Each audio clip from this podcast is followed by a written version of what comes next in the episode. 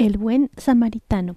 Mientras Jesús enseñaba cosas acerca de Dios a la gente, un abogado inteligente se puso de pie y le preguntó Sé que debo ser bueno con los demás, pero ¿qué significa eso? Jesús le contó la siguiente historia. Un judío que vivía en Jerusalén abandonó la ciudad y emprendió el largo camino hacia Jericó.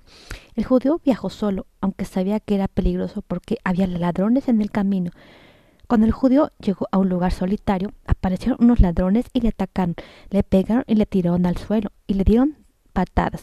Después le robaron todo lo que tenía y se fueron corriendo, dejándole tirado en el suelo y malherido. Después de un rato, un sacerdote del templo apareció por el camino, vio al judío tirado, tirado en el polvo, pero le clavó los talones al burro y se alejó rápidamente. Más tarde llegó un hombre que trabajaba en el templo de Jerusalén.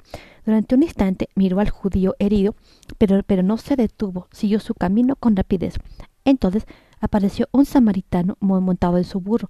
Los samaritanos y los judíos siempre se habían odiado, pero este samaritano se apiadó del judío, se detuvo y, y se bajó del burro abrió su fardo y arrodillándose junto al hombre, vertió aceite sobre sus heridas para aliviar el dolor y le dio un trago de vino para que se sintiera mejor. Después le, vendó con tiras de tela. Cuando el samaritano había hecho todo lo que pudo, cargó al judío en el burro y le llevó hasta una posada. Allí acostó al judío en una cama y le compró algo para cenar. Al día siguiente, el samaritano le pagó al posadero. Cuida de este hombre por mí, dijo. Si, si te debiera más dinero, te lo pagaré cuando vuelva por aquí. Bien, le dijo Jesús al abogado. ¿Cuál de los tres hombres era bueno? El samaritano, por supuesto, respondió el abogado. Esa era la, respuesta a tu pregunta, dijo Jesús.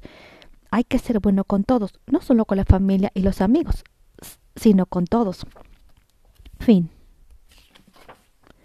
Estás escuchando Relatos de la Biblia para niños, temporada del Nuevo Testamento.